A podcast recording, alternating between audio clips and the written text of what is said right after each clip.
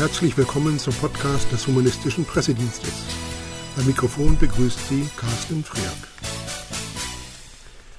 Auf dem Deutschen Humanistentag in Hamburg war auch Henneke Foscherau als Referent eingeladen. Evelyn Freak sprach mit dem ehemaligen ersten Bürgermeister und Präsidenten des Senats der Freien und Hansestadt Hamburg über seine Weltanschauung, über Religion und Politik, den Humanistentag und seine Ansichten. Ich würde gerne als allererstes wissen, wir sind beide Hanseaten. In Hamburg wird man eigentlich konfirmiert. Sind Sie auch konfirmiert? Nein, ich bin weder getauft noch konfirmiert. Noch habe ich kirchlich geheiratet zum Leidwesen meiner lieben Frau. Das hörte ich schon von vielen Frauen, dass sie das gerne tun würden und deshalb eher schwanken, gehe ich in die Kirche oder nicht. Ja, oder nehme ich diesen Kerl oder einen anderen?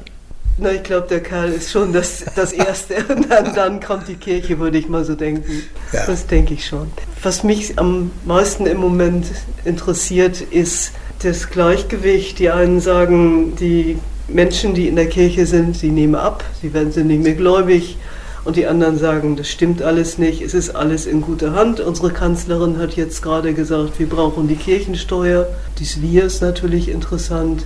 Dann erinnere ich mich, Frau Renate Schmidt in München ist in die Kirche eingetreten und jetzt soll angeblich auch unser jetziger regierender Bürgermeister sich erneut der Kirche zugewandt haben. Ist das notwendig?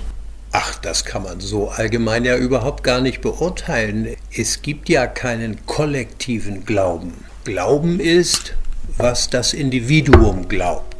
Und äh, das ist, glaube ich, auch, äh, was der liebe Gott, falls es ihn gibt, äh, zur Kenntnis nimmt.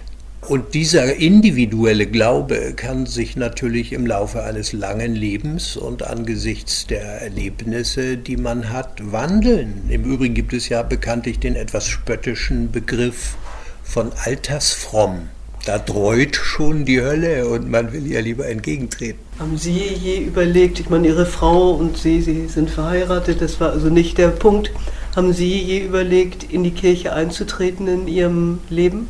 Nein, das habe ich nie, äh, aber ich habe eigentlich immer, schon als Schüler, nachgedacht über den Halt, die Bindungen, die Werte, die Maßstäbe, die man äh, im Miteinander braucht. Gut, auch, auch das sind äh, Überlegungen, die sich im Laufe eines Lebens von dem Mittelstufler Henning über den Bürgermeister bis zum alten Herrn wandeln können. Also das Thema Religion, Glaube, Werte, Lebensregeln im Miteinander der Massengesellschaft. Das hat mich immer sehr beschäftigt.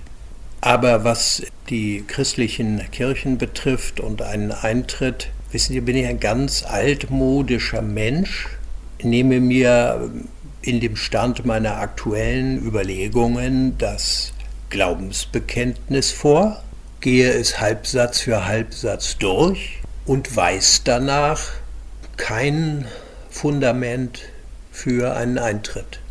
Das hat Ihnen auch politisch ganz offensichtlich ja nichts geschadet, weil Sie waren in Hamburg einer, jetzt müsste ich eine Kamera haben. Sie sind etwas fragend. Also es hat mich belastet. Der Umstand, dass man als äh, Präsident des Senats selbstverständlich wie jahrhundertelang den hamburgischen Staat zu repräsentieren hat, auch gegenüber den Kirchen, auch in der Kirche, auch auf der Kanzel, in dem Bewusstsein, wie begrenzt der Teil des Glaubensbekenntnisses ist, zu dem man sich selbst bekennen kann. Das ist eine Belastung, eine psychische, wenn Sie so wollen, Belastung. Und ich bin dieser Belastung sehr bewusst gewesen und bin ihr dann entgangen, äh, gleich zu Beginn äh, im Wege eines Antrittsbesuchs bei dem damaligen Landesbischof Professor Krusche, ein sehr eindrucksvoller, kantiger, geradliniger Herr, und habe mich unter vier Augen mit ihm darüber ausgetauscht. Und er hat ich weiß nicht, er hat es wohl verstanden oder konnte nicht mal wirklich verstehen, warum man dieses Bedenken haben kann. Jedenfalls hat er mich aus der Last entlassen äh, mit dem Hinweis, ich käme ja nicht als ich, sondern als Hamburg. Tja, also es lebe die Differenzierung.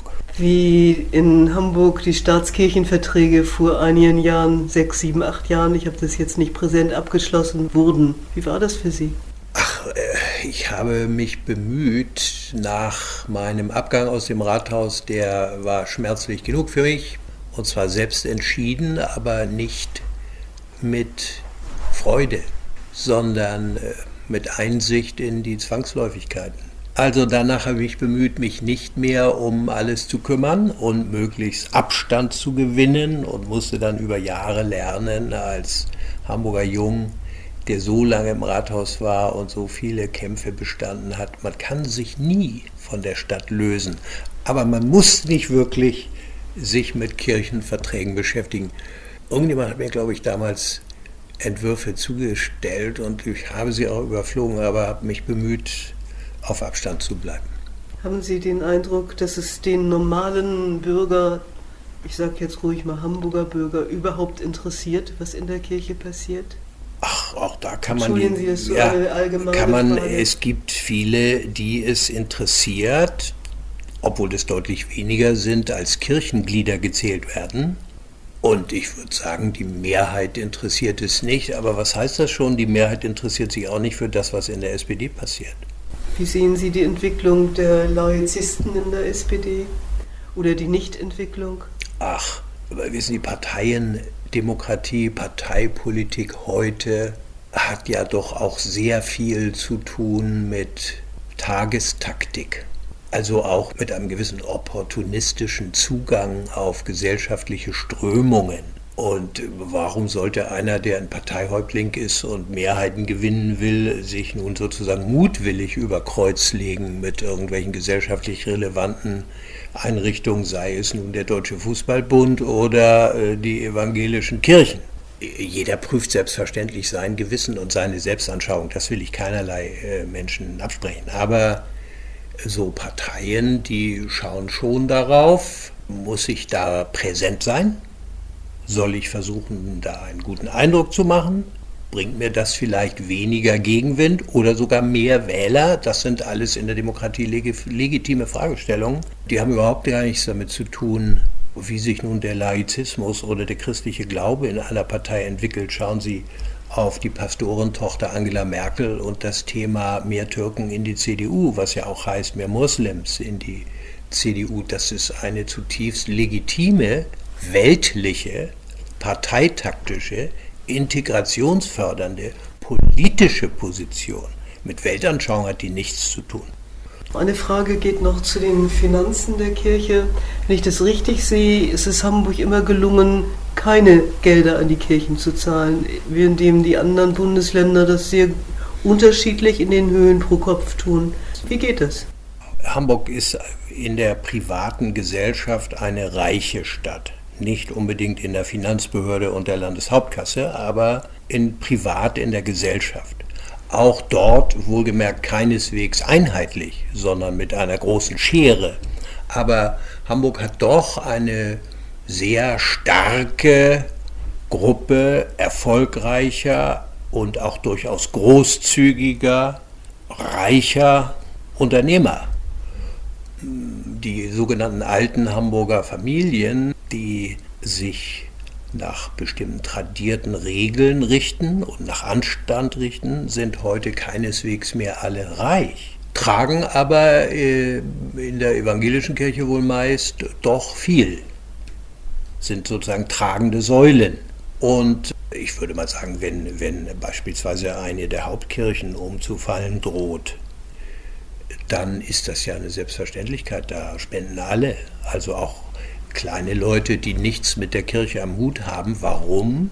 Weil die Türme, die ja sogar in unserer Hymne vorkommen, sind identitätsstiftend. Und dass diese Identität auf einer christlichen, jahrhundertealten Tradition beruht, tritt dabei, würde ich sagen, bei vielen in den Hintergrund. Immerhin, die Kirchengemeinden in den Vororten, in betuchten Wohngegenden, denen geht es in der Regel gut. Auch in der Kirche gibt es einen sogar sehr weitgehenden Finanzausgleich. Und ich weiß, dass es von Gemeinden gegründete lokale Kirchenstiftungen gibt, die versuchen sollen, das örtliche Spendenaufkommen im Ort zu halten, statt in den Finanzausgleich. Also Sie sehen im Rahmen des Länderfinanzausgleich müsste Hamburg so eine Stiftung gründen. Und Hessen, Baden-Württemberg und Bayern natürlich auch. Aber das ist auf den Staat nicht übertragbar. Eine Frage noch zu den nicht religiösen Menschen. Hätten Sie da eine Idee, was Sie ihnen sagen könnten, wie Sie den Mut machen, nicht unbedingt als ungut zu gelten, wenn so ein Spruch kommt wie gut ohne Gott, dann hat er ja eine Bewandtnis. ja, ja aber er ist, ich, ich muss, das werde ich nachher auch sagen, ich glaube, der Spruch ist zu eng. Also jedenfalls aus der Sicht eines, der mal fast zehn Jahre so eine Großstadt mit der Massengesellschaft in ihrer ganzen Zerklüftetheit regiert hat. Ja, da kommt es darauf an, dass die Menschen gut sind oder jedenfalls handeln und ob sie das tun mit Gott oder ohne Gott, das ist aus der Sicht äh, des Senatsgeheges ganz egal, sondern da kommt es auf das reale, positive Ergebnis für das Zusammenleben an. Und mir ist natürlich jeder gläubige Mensch, welcher Religion auch immer, der sich für die Nächsten einsetzt, viel lieber als ein Gottloser, der seinem Nächsten äh, eine zersplitterte Bierflasche über den Schädel haut. Warum soll er das tun? Ja, also das kommt ja vor. Das, unterschreibe ich mit Ihnen. Der ist mir auch lieber, ganz Ja, klar. logisch. Also insofern muss man sagen, wir reden ja über weltlichen Humanismus. Da kommt es wirklich auf das Verhalten an und nicht das, was zusätzlich im Kopf ist oder im Herzen oder wo auch immer, in der mich, Seele. Ich frage mich nur, wenn es so ein Wort gibt, gut ohne Gott, fühlt der, der das sagt, sich ja in irgendeiner Weise in die Ecke gedrängt. Das ist eine defensive, ja gut, aber wissen Sie, aus meiner Sicht besteht überhaupt kein Anlass für Komplexe oder für Defensive, sondern man kann ganz selbstbewusst sein und sagen, wahrscheinlich die Mehrheit der Individuen in Deutschland gehört nicht zu den wirklich gläubigen Menschen. Wahrscheinlich ist der Anteil bei Migranten noch höher als äh, bei den äh, sozusagen traditionellen deutschen christlichen Familien.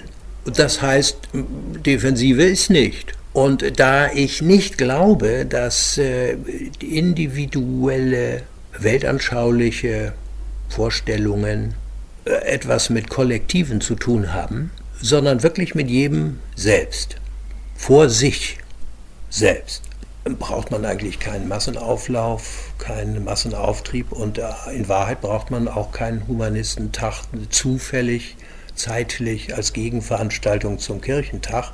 Das ist eher Zeugnis von defensivem Bewusstsein und das halte ich für völlig überflüssig.